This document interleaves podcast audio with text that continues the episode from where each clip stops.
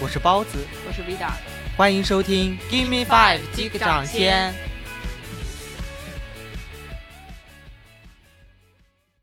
大家好，欢迎收听最新一期的 Give Me Five。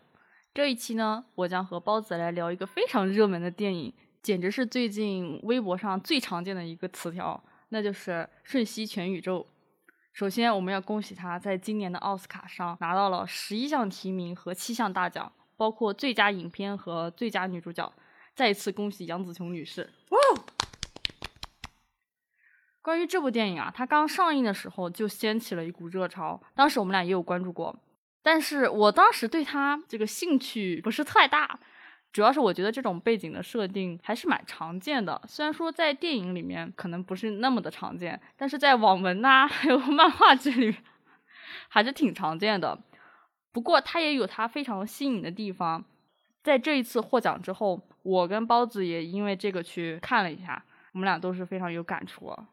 虽然呢，我觉得我们俩感触的点不一定一样，而且对这部片子的评价可能嗯也有不相同的地方。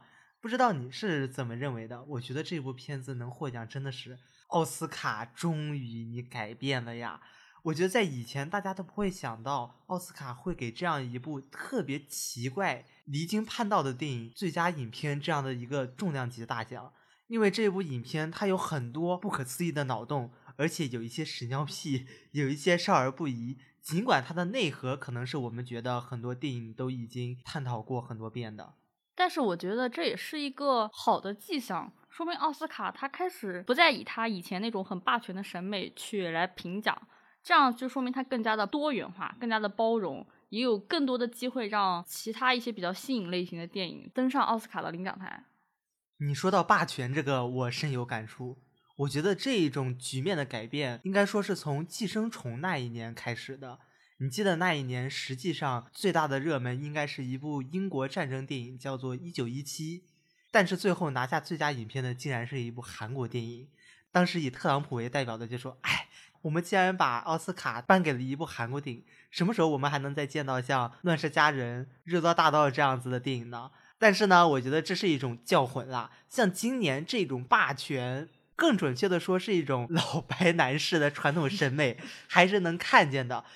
这不是贬义啊，我觉得是一种很中性的表达。因为你看，今年像《世界末日》还有斯皮尔伯格的《造梦之家》，都是属于这种类型的。在一开始的时候，大家还是会按照惯例的认为他们会是最后奥斯卡的大赢家。最后的结果我们都知道了，他们双双在奥斯卡上面遇冷。你也不能说他们是不值得的，或者说这一个结果就证明了他们是不优秀的。但是我觉得《瞬息全宇宙》在奥斯卡横扫，绝对是代表了一种未来电影的发展趋势。对，我觉得你说的这一点很好。至少这部电影它现在确实是崛起了，可以说是一种新的审美，比起以前奥斯卡那种，嗯，我不想多说的审美。可能新的一个电影的场面局势，它就会变得更加的多元化，让很多的电影人有更多的想法和空间去制造更好的电影，这一点还是非常重要的。但是，就像你刚才说的，老白男士的审美，在这部电影里面，我同样觉得这个电影它也很点，你知道吗？它就是拍给美国人看的亚裔家庭。当然，我不是说它不好，内核还有一些主题都是非常精准的。而且我自己也有些感同身受，但是 我觉得它里面的一些人物的刻画还是挺点的。上次你不是问我为什么吗？我的意思就是说，它是拍给美国人看，很典型的那种亚裔家庭，这个方面我觉得确实是有待改进。当然，个人意见啊。那我们就先来介绍一下剧情吧。我觉得你说的点，从这个电影的剧情中也可以瞥见一些。电影的内容是这样子的。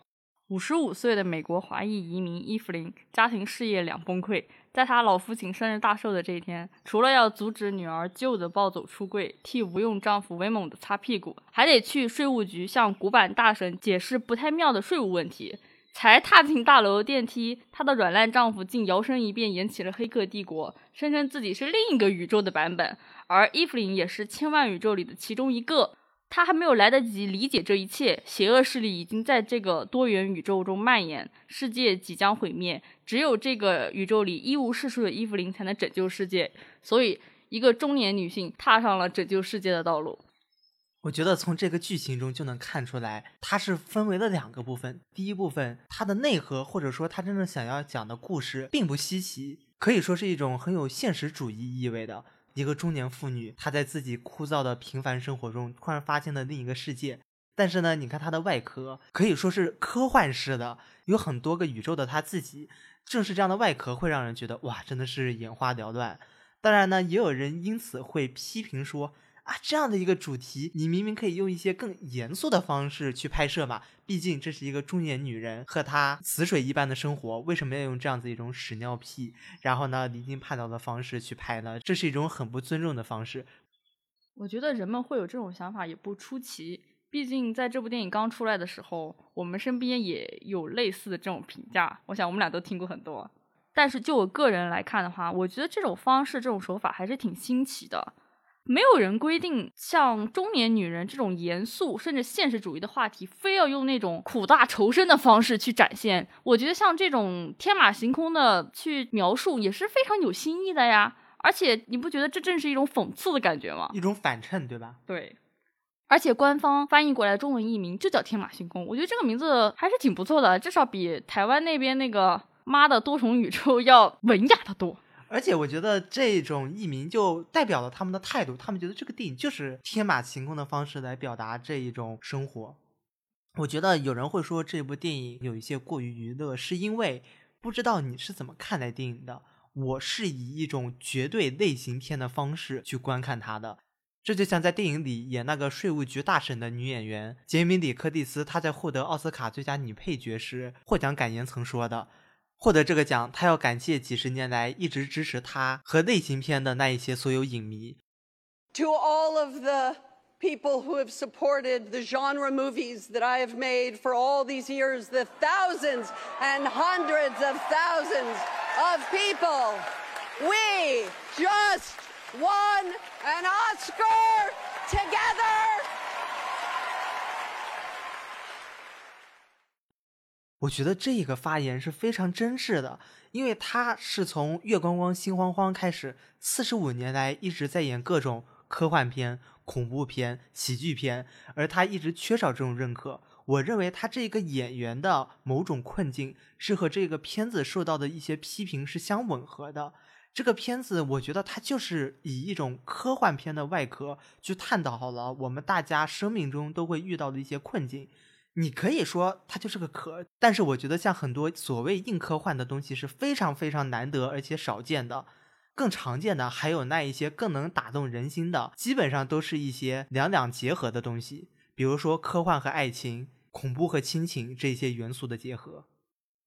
其实我并不觉得它是一个很标准的类型片，当然我并不是说类型片有什么不好。因为我本人也是很喜欢类型片的，而且我现在对当代电影类型片的发展如此的落后感觉十分的痛心疾首。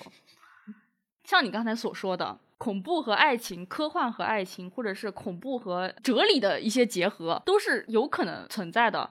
不过，确实我跟你想的不一样，因为我不觉得它是个类型片，我觉得它只是运用了科幻的外壳去制造出一个碰撞、一个冲击的点。让人们去更好的理解和接受他所描述的内核，它的内核，我认为的是存在主义和虚无主义一个对抗。当然，我知道 很多人也把它理解成母女关系的一个解读。当然，我也很喜欢这个解读，我也在里面看到了。所以，回到刚开始我们所讨论的那个问题是，我觉得大家为什么会对这部片子充满了很多非议的原因之一是。可能很多人认为这么严肃的话题，你为什么要用这种娱乐的方式去展现，把它搞得人不人鬼不鬼，类型片不类型片，严肃片不严肃片的那种感觉，偏向于保守的那些影迷会觉得不太适应。那接下来我们就来谈一谈这一部电影里面很重要的设定吧。这个设定是我们之前 曾经用语音聊天时发现分歧最大的一点，就是关于这里面的多重宇宙。当时我们在微信上聊这部电影的时候，聊到半途，发现两个人鸡同鸭讲，不知道在说什么。后来才发现，原来我们俩从根本上那个点就是不一样的。就是我聊我的，你聊你的。我一开始觉得你聊的很过分，你觉得我聊的很不可思议，但后来发现我们俩就像两条平行线一样子。因为从根本上来说，我们对这一部电影它的这种多重宇宙的设定看法是完全不同的，甚至可以说是背道而驰的。各讲各的，还能讲到一起，就很神奇。你对这部电影里面多重宇宙的设定是怎么看的？首先，我先声明。我并不觉得这个设定有多么的新奇啊，因为这个手法其实我相信各位看网文的小伙伴们应该很了解吧？这不就是快穿吗？就是平行世界吗？好吧，我不想说更多比较那什么的话，就是我觉得这个手法还是挺俗套的哈。所以我当时看到这部电影的时候，我并不觉得有什么稀奇的，反而是它里面的一些电影语言、拍摄的那些特效，我觉得还挺有意思的。比如像它里面刚开始的时候。伊芙琳接到她那个阿尔法宇宙的那个丈夫给她那个耳麦，用耳麦的形式完成一个宇宙的自己和另外一个宇宙自己的中间一个穿梭。我觉得这个点还是挺新奇、很有新意的。毕竟我们平时也幻想过《黑客帝国》那种就是发生在生活中的那种感觉，所以他这个点就抓得很，能让观众马上就被吸引到那种感觉。但是我还是认为这个设定没什么大不了的。虽然认为这个设定没有什么大不了的，但是我也认为这个设定是整部电影密不可分的一个重要的环节。因为我看到网上有很多评论说，所有的这一切发生全部都是在女主角伊芙琳的脑海里，他们认为这不是真实的。但是我不是这么认为的，我觉得它是真实的。这个多重宇宙的概念确实是存在于电影世界里面，所以这点是非常重要的。我对于这个设定的看法吧，不会像你说的有一部分认为这一切都是艾弗琳的梦那样子离谱。但是这么多的平行宇宙，在我看来，他们并不是处于完全平等的位置。也就是说，我是和这一部电影的结构一样，认为此时此刻的这个艾弗琳，他是所有宇宙中最重要的那一个，而他所处的宇宙和生活，也是这一部电影和所有宇宙的核心。所以呢，这里面很多其他宇宙发生的故事。比如说，那一个带着浣熊的厨师，武打女明星的宇宙，在我看来，都只是这一个 Evelyn 宇宙的一个陪衬。我觉得你对这一点应该是有很大意义的吧？对我认为，所有的宇宙从一定程度来讲都是平等的。虽然说电影里面也的确说过，他们其他的一些宇宙是 Evelyn 人生中一些选择节点做出不同改变之后所发生的一个可能性，但是这个可能性是的的确确的发生了。多重宇宙的意思代表它有多个平行宇宙，而这些宇宙都是互相平等的，并不代表哪一个会给哪一个做什么陪衬。我觉得这一点我是不同意，也不太理解的。也就是说，虽然我们从这部电影中看到的很多是 Evelyn 在这个宇宙中做出的一个选择，对其他宇宙中产生什么影响，但实际上反过来也是一样的，只不过很多时候并没有展现而已。但是我确实认同你刚才说的某一点，就是你说在电影里面所展现大部分镜头的那个宇宙，确实是他所要讲述的一个主要的叙事点，这一点我是同意的。我觉得关于这个设定，我们俩最大的分歧应该就在于，基本上我觉得算是全片最唯美、最浪漫，至少是在我看来啊，也就是 Evelyn 她是武打女明星的宇宙，在那里面，她的老公 w 蒙 m n 从一开始就没有和她在一块儿。之后，两人分别了很久，最终又聚在一起时，一个成了女打星，一个成了一个富小子。我觉得这一段真的是挺浪漫的，虽然有模仿王家卫的嫌疑，尤其很多抽帧画面啊，但是这个片段里面诉说的一些关于分别、选择，我们究竟是什么样的人，还有我们对待生活的方式，究竟值不值得其他人推崇或者认可，这些主旨至少都是能比较打动我的。而你好像对此有不同的看法，我对此不屑一顾，好吗？这个宇宙是我在他所有的平行宇宙里最讨厌的一个情节点，不是说他的故事我很讨厌，就是你说的那一段模仿王家卫那段情节，我真的特别讨厌他当时所用的这个手法。你觉得很浪漫是吧？我觉得很感慨，我觉得很狗屎。就像当时我们俩在微信上讨论的一样，你觉得这一段嗯是你最喜欢的一个宇宙？但是我觉得恰恰表现了男导演 Y Y 的一段。Why？你要开讲了。在整部电影里，他的这个多重宇宙的概念里面，所有的平行宇宙里面，这个里面的伊芙琳可以说是生活最光鲜亮丽的一个。他有名有利，什么都得到了。然而，在他最成功的时候，穿着那漂亮的晚礼服参加属于他的聚会的时候。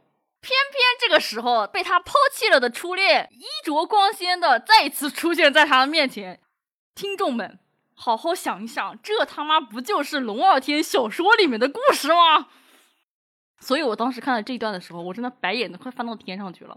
我真的不能理解，我真的完全不能理解，为什么男导演，好不好意思，我不是故意说，我就是有感而发，为什么要设置这样的一个情节，让我觉得很生理不适，你知道吗？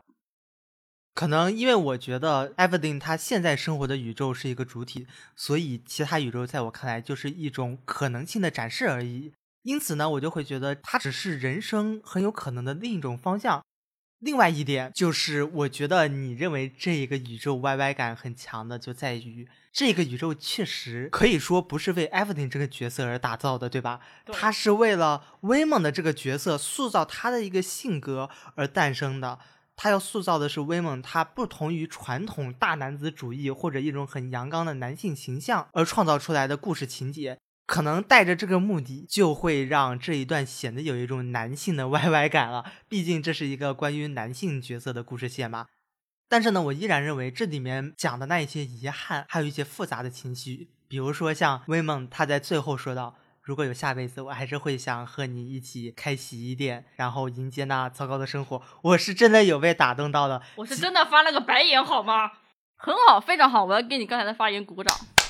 然后现在轮到我发言了。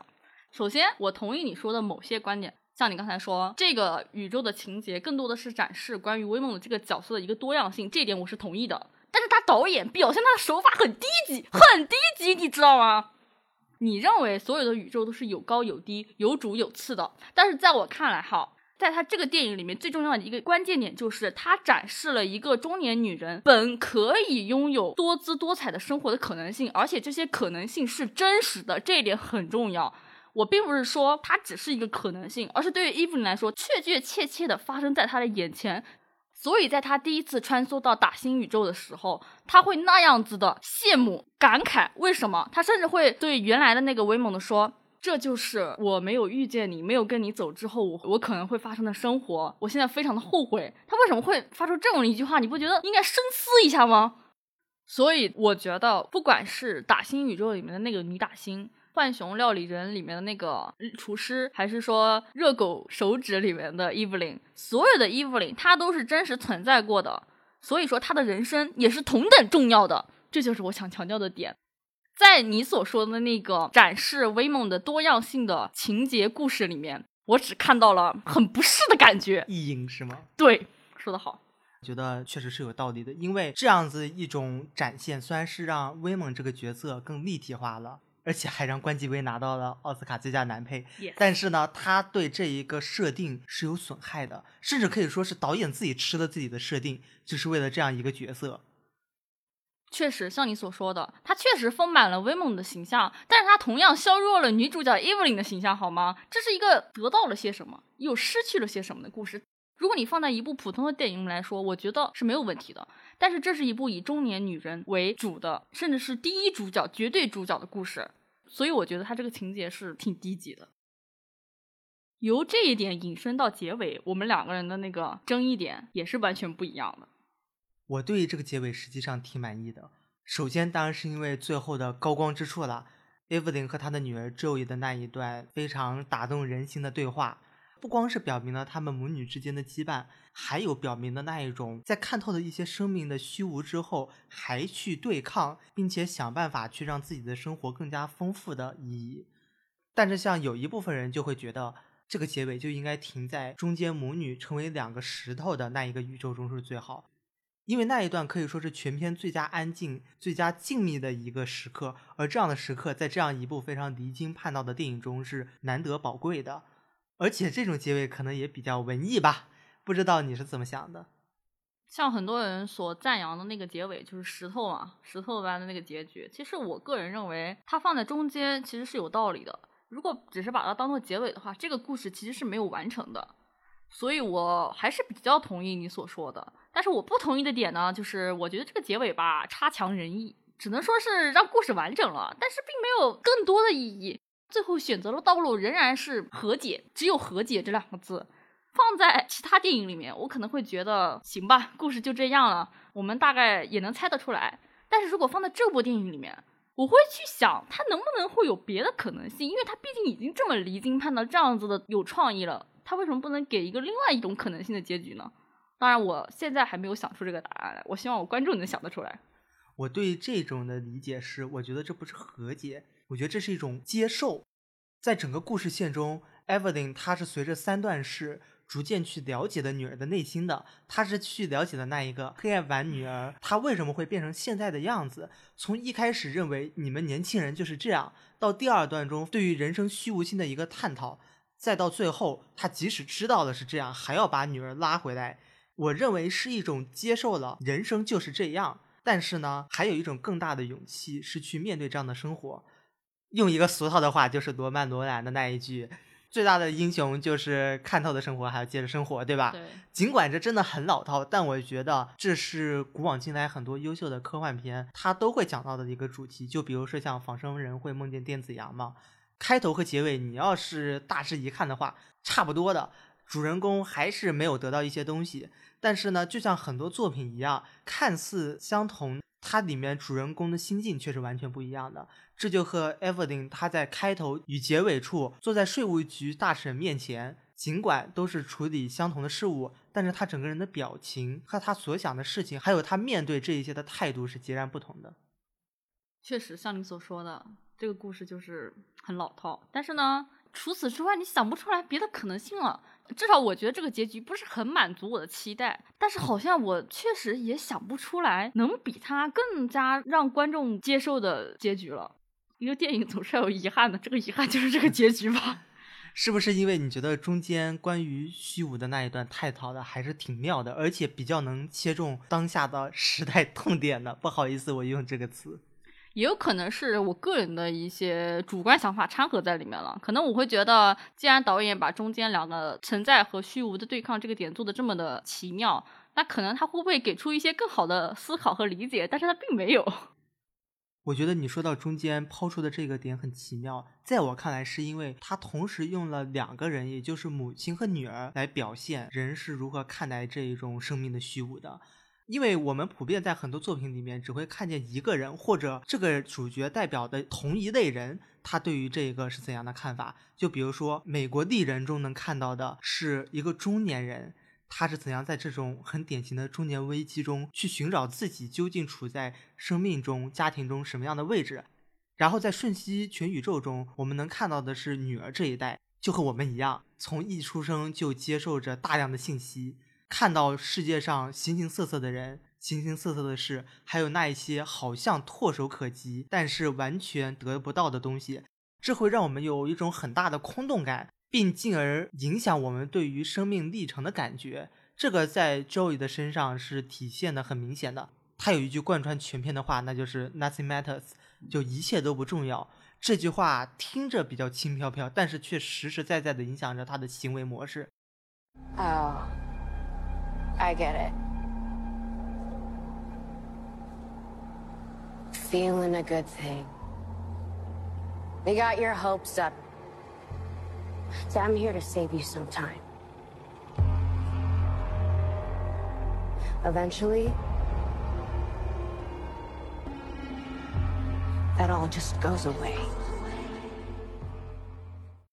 因为他觉得什么都不重要，所以一切在他看来就是可以抛弃的，不用去在意很多事情，甚至于去毁灭，无论是自己还是周遭的事物。而《瞬息全宇宙》，他把中年人在意识到这种空虚之后所做的一些努力，和年轻人在面对这种虚无时接受的一种逃避行为结合在一块儿，我觉得这是比较奇妙的点。但是很可惜的，就像你说的，他在最后好像又是用一种俗套的什么“爱能拯救这一切”。虽然这可能的确是唯一的答案。整部电影的内核，其实我可以分为两个方向。第一个方向就是存在和虚无的一个对抗。刚刚这点你阐述的已经很详细了。但是我现在觉得，可能导演在最后他所说的爱是比较抽象的东西。这也就是为什么我觉得他这个结局有点差强人意的感觉。可能我看到很多豆瓣的评论上有说。最后给出来的那个东西是用具体的东西，是打败抽象的东西。但是在我这里，我觉得仍然是抽象对抽象，因为爱这个东西，它同样也是很抽象的。你只能说是去感受、去理解、去链接。这个链接应该是比前两者还要再重要的，因为有了链接，才能把你从那种虚无的真空中能拉下来，变成实实在在的人，这样你才会有了存在的意义。但是关于这一点，我觉得导演表现的应该是挺隐晦的，所以可能在看了这部电影的观众里面，很多都是认为他是在讲母女之间的一个关系。当然，这点我也是同意，因为我看完之后，我也确实是感同身受，真的是东亚东亚母女的一个典范，你知道吧？尤其是 Joey 最后对他母亲所说的那句话，呃，你为什么要管我？能不能别管我了？你可以明明去其他宇宙寻找一个不像我这样差劲的女儿。我觉得这一点看完，我相信很多亚洲女孩就是有那种感觉。所以当时看完之后，就觉得他们俩之间的关系，其实他描写的还是很详细、很具体的。而且他很难得的用了母女的关系去诠释存在和虚无的这两个不同的立场。既然这部电影是有关于一个中年女性的故事，那最后我们就来聊一聊关于这部电影所表现出来的女性力量，还有像她在戏外，尤其是杨紫琼身上，她展现出来的什么可以被我们值得称道的东西。关于杨紫琼，我很好奇你一直是怎么看她的呢？我一直很喜欢她呀。她的武打真的很好看啊！不知道有没有各位听众比较了解她了？反正我还是看过她不少片子的。她从以前做打星开始，我就看过她一些。她那人家那个武打动作漂亮、潇洒、利落，跟现在的没法比。我跟你说，那与之相比，你觉得他的文戏呢？我觉得这是普遍大众都会缺乏一个具体印象的方面，因为总是会被他漂亮的武戏给掩盖嘛，或者说大家很难去主动的意识到这一方面。其实他的文戏还是很能打动人的，因为在《瞬息全宇宙》之前，他有一部非常冷门的武侠电影叫《剑雨》，我当时就是看过之后就觉得杨紫琼真的很帅。他在里面文戏跟武戏是各占一半的那种感觉，他确实能把那种失意女剑客、前号杀手演绎的还是蛮打动人心的。尤其是他跟郑宇盛的对手戏还不错，但是那里面最抢眼的其实是大 S 啊，个人观点，个人观点。在我看来，他之前的很多电影中。担任文戏的角色都是比较不动声色的，不论像《艺伎回忆录》里面教导小百合的那一个艺伎，还有《卧虎藏龙》里面，甚至都有一些被章子怡抢戏的于秀莲，对吧？对。以至于大家一直都觉得啊，他好像就显得在演技方面默默无闻。但是在这个《瞬息全宇宙》中，我觉得是导演还有这个故事，把他所有的擅长的方面全都给强化了。关于他在好莱坞的演艺生涯，我觉得是最让人钦佩的。杨紫琼这一生也是相当的传奇啊！马来西亚小姐开头，当过《零零七》的女主角。什么时候当过《零零七》女主角？有和布鲁斯南。真的？有啊，我怎么没看过？中间好长时间并没有片约，之后呢又参演过《星际迷航》的电视剧。你 接受，接受。一直到二零一六还是一七年参演的那一部《摘金奇缘》，你看过吗？啊，这个我知道。全亚裔阵容的，虽然这一部电影大家对他挺有争议的吧，因为总觉得里面很刻板印象。但是如果从现在很多亚裔阵容电影取得的成就来看，《摘金奇缘》这样一部商业电影能赚大钱，是给好莱坞留下的极其深刻的印象的，并且让他们愿意之后在亚裔阵容的电影上投资更多。这其中主心骨，你能看到很多次活动 C 位都是杨紫琼了。我觉得就是从这开始，大家又再一次意识到了，她这几十年来在好莱坞是不惧于演一个个看似不起眼的小角色的。直到《瞬息全宇宙》迎来了自己一次大放异彩的主角机会。那杨紫琼在戏外这样子励志的一个算得上冲击奥斯卡的历程说完了，回到本片。你觉得有哪一些值得关注的女性力量呢？因为我看到网上有人说这是一部以中年女性觉醒为主的故事，但是当我看完电影之后，我发现这是个诈骗，因为我没有在这部电影里面看到什么女性觉醒，我看到的是一个中年女人接受她的家庭与她的家庭和解的故事，我没有看到什么女性力量的觉醒。我觉得反而是有意思的点应该是最后杨紫琼在多重宇宙里看到了其中的一个宇宙，她发现她自己也是同性恋。所以她从那一刻开始，应该说是能够接受自己的女儿九的性取向，还有她最后在她的父亲面前说的那句话：“你喜欢我也好，你不喜欢我也好都没有关系，因为这就是我。”我觉得这句话说的应该是全篇比较能体现 女性力量觉醒的一台词了。哎，原来关于热狗手指宇宙还能有这样的解读，我之前没有想过。真的吗？你们？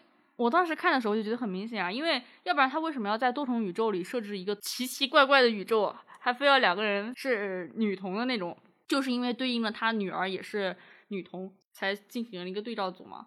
所以再像最后他母亲在他的公公面前说的“这是阿娇的女朋友”，显得格外的有力量了。而且对于他对自己的父亲公公说的那一段台词，虽然你说到最后接受自己的家庭不能显示出什么女性力量，但我觉得就是从他对自己的父亲，也就是公公说的那一段台词来看，他是因为先接受了自己目前就是这样的状态，我就是这样的性格，我没有什么好掩饰、好隐藏的，所以呢，才有进一步的力量去接受自己周围生活的环境。在我看来，这反而是值得被赞赏的。你说的确实很好。因为我们对于女性最大的尊重就是不要去指导她去做什么，而去尊重她的决定。我觉得这一点在电影中还是有体现的。你唔中意、唔接受，因为呢个就系我。电影中，Evelyn 拯救世界的事业刚刚告一段落，而戏外，杨紫琼也凭借这个开启了事业的第二春。希望以后会有更多像这样独特、有创新、有思考的电影出现在市场上，也希望以后有越来越多的女演员能像杨紫琼这样站在大荧幕上诠释属于自己的电影人生。那我们这期节目就到此结束，下次再见，拜拜。